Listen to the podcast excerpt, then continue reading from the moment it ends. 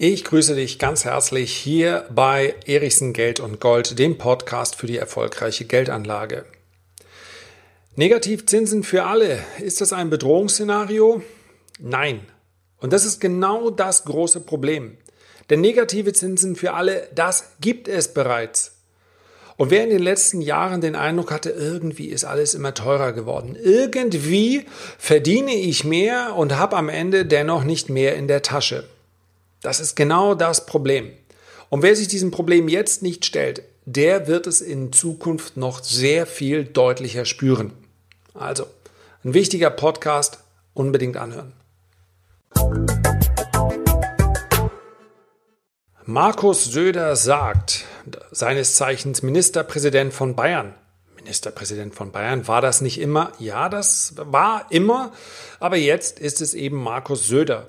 Und er schlägt vor, zumindest für alle Spareinlagen bis 100.000 Euro, ein Verbot von Strafzinsen. Wie nennt man das? Bürgerfreundlich? Ich nenne das Wahlkampf. Strafzinsen, Negativzinsen, man kann es nennen, wie man will.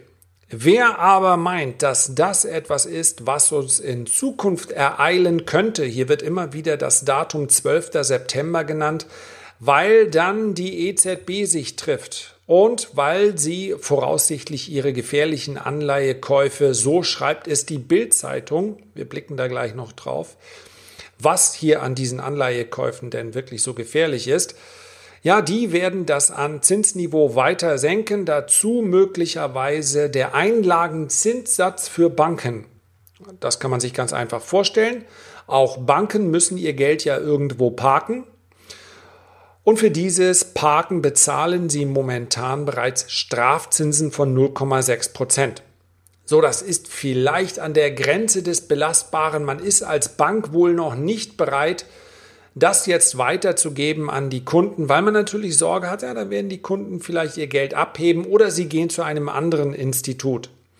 Aber irgendwann ist eine magische Grenze überschritten. Wo die liegt, weiß keiner genau, denn wir haben dieses Umfeld bisher noch nicht gehabt vielleicht bei 0,8 oder einem Prozent.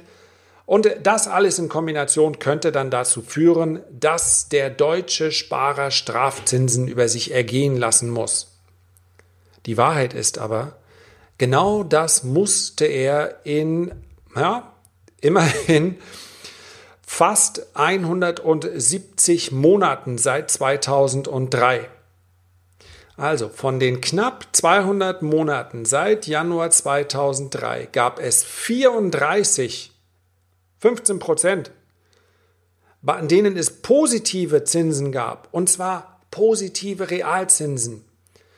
Wenn du irgendwo über Zinsen liest, dann ist das schön und gut.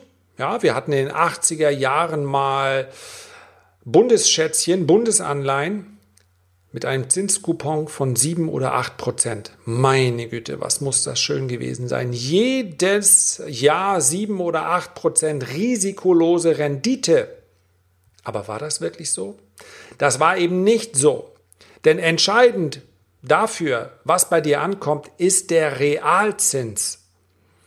Das heißt also, das, was ich an Teuerungsrate, an Inflation davon abziehen muss, von dem Nominalzins, der mir gegeben wird. Das ist das, wovon du täglich deine Einkäufe erledigen kannst.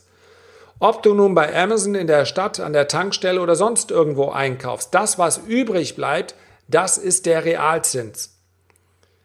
In den letzten 34 Monaten, ich wiederhole es nochmal, Entschuldigung, 34 Monate der letzten 200, also seit dem Jahr 2003, die haben überhaupt positive Realzinsen gehabt. In dem Rest der Zeit, also rund 80 Prozent, etwas mehr, schrumpfte dein Geld sowieso.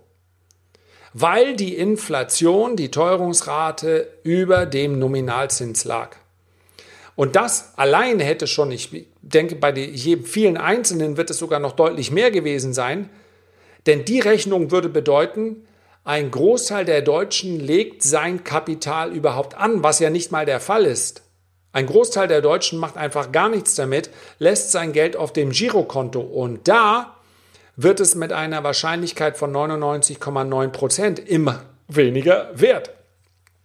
Das klingt jetzt ziemlich alarmierend, aber man könnte vielleicht noch sagen, ja, ja, wo liegen wir denn aktuell bei der Inflation? Ja, wir liegen aktuell bei 1,4 Prozent. Die Inflation ist also sogar zurückgegangen.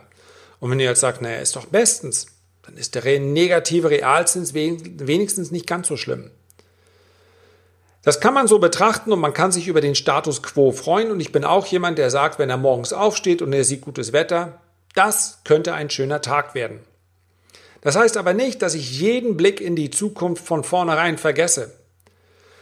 Und wenn es ein Projekt gibt, welches unnachgiebig verfolgt wird von den Notenbanken, dann ist es das Projekt, wie bekommen wir die Inflation hoch? Das sagt Mario Draghi im Übrigen auch ganz offen. Früher ja, haben standardmäßig jeder EZB-Präsident am Ende gesagt, äh, im Übrigen bin ich der Meinung, wir brauchen eine Inflation von rund 2%. Das gilt so als ideales Umfeld für Unternehmen. Das erträgt auch noch gerade der private Verbraucher. Tja, aber da ist noch was dazugekommen, denn er hat gesagt, vorübergehend darf es auch deutlich mehr als 2% sein. Nehmen wir mal an, dass deutlich mehr als 2% 4% wären. Bei einer Inflation von 4% und ich würde heute jede Wette eingehen, dass wir in den nächsten 10 Jahren auf jeden Fall Phasen haben werden, in denen die Real, der Realzins bis zu minus 4% oder schlimmer beträgt. Und das heißt, dass aus 10.000 Euro nach 10 Jahren eine Kaufkraft von 6.650 Euro in etwa bleibt. Nach 10 Jahren. Nach 20 Jahren hätte sich die Kaufkraft mehr als halbiert. Ja, man kann sehr schön mit dem Zins rumspielen, indem man einfach immer einen St. Nimmerleinstag annimmt, aber 10 Jahre finde ich durchaus greifbar. Und wenn ich mir heute Geld zurücklege, um zu sagen, in zehn Jahren möchte ich davon ein neues Auto kaufen oder dieses machen oder Handwerker bezahlen und mein Geld ist nur noch 60 Prozent dessen wert, dann heißt das, ich hätte mir deutlich mehr zurücklegen müssen, um genügend Erspartes zu haben. Und genau das ist das Problem. Wir sprechen da über große Themen wie Altersarmut. Wer also heute denkt, er könnte sein Geld auf ein Festgeldkonto legen und sagen, in 30 Jahren wird es mir davon besser gehen, Tja, ich wünschte, es wäre so. Aber aus meiner Sicht ist dieses Thema Negativzinsen, welches momentan überall aufpoppt, ja, das ist im Prinzip, es verklärt den Blick auf das Tatsächliche. Nämlich, dass wir ein negatives Zinsumfeld schon sehr lange haben und das wird noch schlimmer in Zukunft. Und es gibt glücklicherweise eine klare Lösung dafür. Denn nur und einzig und allein Sachwerte haben den Anleger der sich dazu entschlossen hat, auch wirklich Geld anzulegen und nicht nur aufzubewahren, haben den Anleger davor bewahrt, real einen Vermögensverlust zu erleiden. Im Gegenteil. Egal, ob du in Immobilien, in Aktien oder auch in Gold und Silber investiert hast oder in seltene teure Whisky-Sorten oder in Kunst. Jeder Sachwert hat in den letzten zehn Jahren die den Verlust durch diese negativen Realzinsen mehr als ausgeglichen. Das heißt, jeder dieser Sachwerte, ja, du wirst mitbekommen haben hier auf der, in diesem Podcast, dass ich für eine Diversifizierung bin, weil niemand sagen kann, wie die Welt in fünf oder in zehn Jahren aussieht. Das heißt also, all in dieser Gedanke, ich verkaufe jetzt alle meine Aktien, weil sie so teuer sind und ich gehe mit allem, was ich habe, in Gold und Silber.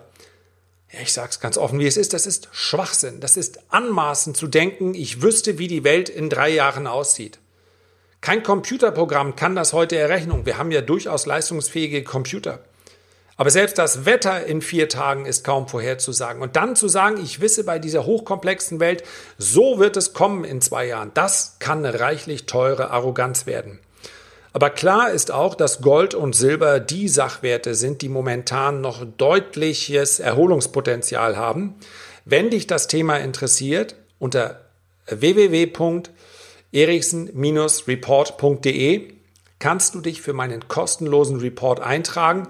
Und da nehme ich Gold und Silber ja, in letzter Zeit vermehrt unter die Lupe, schlicht und einfach, weil hier aus meiner Sicht in den kommenden Monaten und Jahren enormes Potenzial besteht. Also einfach mal den Report anschauen, dauert keine 15 Minuten, bis ähm, man den durchgelesen hat. Naja, wenn man sich Zeit lässt, vielleicht 20 Minuten, aber man kann ihn auch überfliegen. Das wäre meine Empfehlung. Dann muss man sich nämlich nicht damit rumschlagen, was uns beispielsweise die Bild-Zeitung liefert, um unser Erspartes äh, zu retten. Ja, ganz genau äh, lautete die Überschrift, retten Sie unser Erspartes, Frau Merkel. Ja, das klingt natürlich auch wesentlich plakativer. Fünf Wege nennt uns die Bild-Zeitung. Scholz Bonds. Das heißt so viel wie der Staat, der garantiert eine Verzinsung von 2%. Tja. Er könnte auch 4%, wir könnten alles da reinschreiben. Das klingt natürlich äußerst attraktiv, gerade in einem äh, Wahlkampf und irgendwo ist immer Wahlkampf. Aber wir fragen uns, wenn der Staat sich irgendwo Geld leiht, selbst wenn das zu 0% möglich ist, ja, die letzten Bundesanleihen haben genau das gezeigt. Null geht. Auch für Null kann man Geld verleihen, muss man allerdings ziemlich solvent sein und das ist der Staat halt noch. Aber die Differenz, die 2% oder auch die 3 oder 4%, die muss irgendjemand bezahlen. Und da der Staat wir sind, heißt das, dass der Staat unter dem Strich für so ein Modell sich weiter verschuldet. Ob das der richtige Weg ist? Zweite Lösung, die die Bildzeitung anbietet, ist ein Bürgerfonds. Das heißt also, Deutschland nutzt seine gute Kreditwürdigkeit, um sich billig am äh, Geld am Markt zu leihen. Und Achtung, jetzt kommt es, jetzt kommt richtig dicke. Die Regierung legt dann das eingenommene Geld gewinnbringend unter anderem in Aktien und Immobilien an und trägt das Risiko. Da habe ich aufgehört zu lesen. Denn wenn die Regierung eines nicht kann, ich hoffe, dass du wirst mir wahrscheinlich übereinstimmen, dann hat sie nicht bewiesen, dass sie mit Geld so sonderlich gut umgehen kann. Ich möchte hier gar keine bestimmten Projekte nennen, aber die Vorstellung, dass es unsere gewählte Regierung ist, jede gewählte Regierung ist, die dann tatsächlich gemeinsam beschließt, so, da legen wir jetzt das Geld an, komm, das überspringen wir. Der Gedanke ist so verrückt, dass das funktioniert. Lassen wir einfach mal. Wir kommen gleich noch zu einem äh, Bürgerfonds, der durchaus Sinn machen könnte. Dritter Punkt, den die Bildzeitung nennt, Bietkauf ohne Eigenkapital. Finde ich grundsätzlich gar nicht verkehrt. Junge Familien bekommen schwer Kredite und wenn, dann sind die Kredite oft ein bisschen zu teuer, weil sie eben wenig Eigenkapital haben. Und wenn der Staat sagt, ja, wir stehen da als Bürger gerade, du zahlst am Ende an uns zurück und dadurch ist die, ähm, bekommst du das Ganze zu einem erträglichen Zins und vor allen Dingen eben auch ohne Eigenkapital. Ja, why not? Ist im Prinzip nicht verkehrt, dass junge Familien äh, gefördert werden in Deutschland. Wird vermutlich auch, mh, hm, ja, muss man sehen, in, in, in welcher Form das auch tatsächlich angenommen wird. Aber den Gedanken, Mietkauf ohne Eigenkapital für junge Familien, also klar, das darf dann nicht von Spekulanten ausgenutzt werden, finde ich prinzipiell sinnvoll. Viertens, Schwedenrente nennt es die Bildzeitung. Man könnte es auch äh, norwegische Rente nennen. Es geht um einen Pensionsfonds, um einen Bürgerfonds, in den alle einzahlen müssen und der in Aktien investiert. Der norwegische Fonds beispielsweise auch in Immobilien. Das ist durchaus sinnvoll, denn die Vertriebskosten sind relativ ge gering und wenn man sich das im Vergleich zu Riester und Rürup ansehen, ansieht, dann wirkt es umso attraktiver. Tja, und dann kommt noch das fünfte, die fünfte Lösung, habe ich schon angesprochen. Da ist also Herr Söder, und der verbietet einfach negative Zinsen. Und das heißt, die Banken müssen das Ganze am Ende tragen. Das allerdings bedeutet, dass es die, den Banken wesentlich schlechter gehen wird, könnte in so einem Umfeld. Tja, und wenn Banken äh, über den Jordan gehen, dann wissen wir, was passiert dann muss am Ende, zumindest bei systemrelevanten Banken, und wer das bestimmt, das wissen wir, dann muss die Allgemeinheit dafür einspringen. Denn diese Banken haben Einlagen und die Sparer, die müssen, und das ist nachvollziehbar, auch geschützt werden. Das heißt also, auch das ist letztendlich äh, Wahlkampftaktik, bringt uns nicht weiter. Viel sinnvoller wäre doch, man lässt einfach den äh, Banken, man lässt auch tatsächlich Minuszinsen zu. Negativzinsen und das Ganze wird dann auch transparent an die Kunden weitergegeben. Dann kann man die Institute miteinander vergleichen und man ist nicht so sehr in der Gefahr, dass man möglicherweise, ja, die Zinsen sind dann vielleicht bei der Bank niedriger beziehungsweise höher. Ja, aber dann steckt das Ganze in irgendwelchen äh, Kontoführungsgebühren oder sowas drin. Dann doch lieber transparent und klar ersichtlich. Und ja, wenn die Zinsen weiter sinken, dann wird es negative Zinsen geben. Aber wie ich hoffentlich in diesem Podcast klargestellt habe. Die Lösung ist nicht, so etwas zu verbieten und vor allen Dingen sind negative Zinsen kein neues Problem. Es kommt nämlich auf die Realzinsen an und die sind schon lange negativ. Und es führt überhaupt keinen Weg daran vorbei. Ich muss mich selber um meine Geldanlage in Sachwerte kümmern.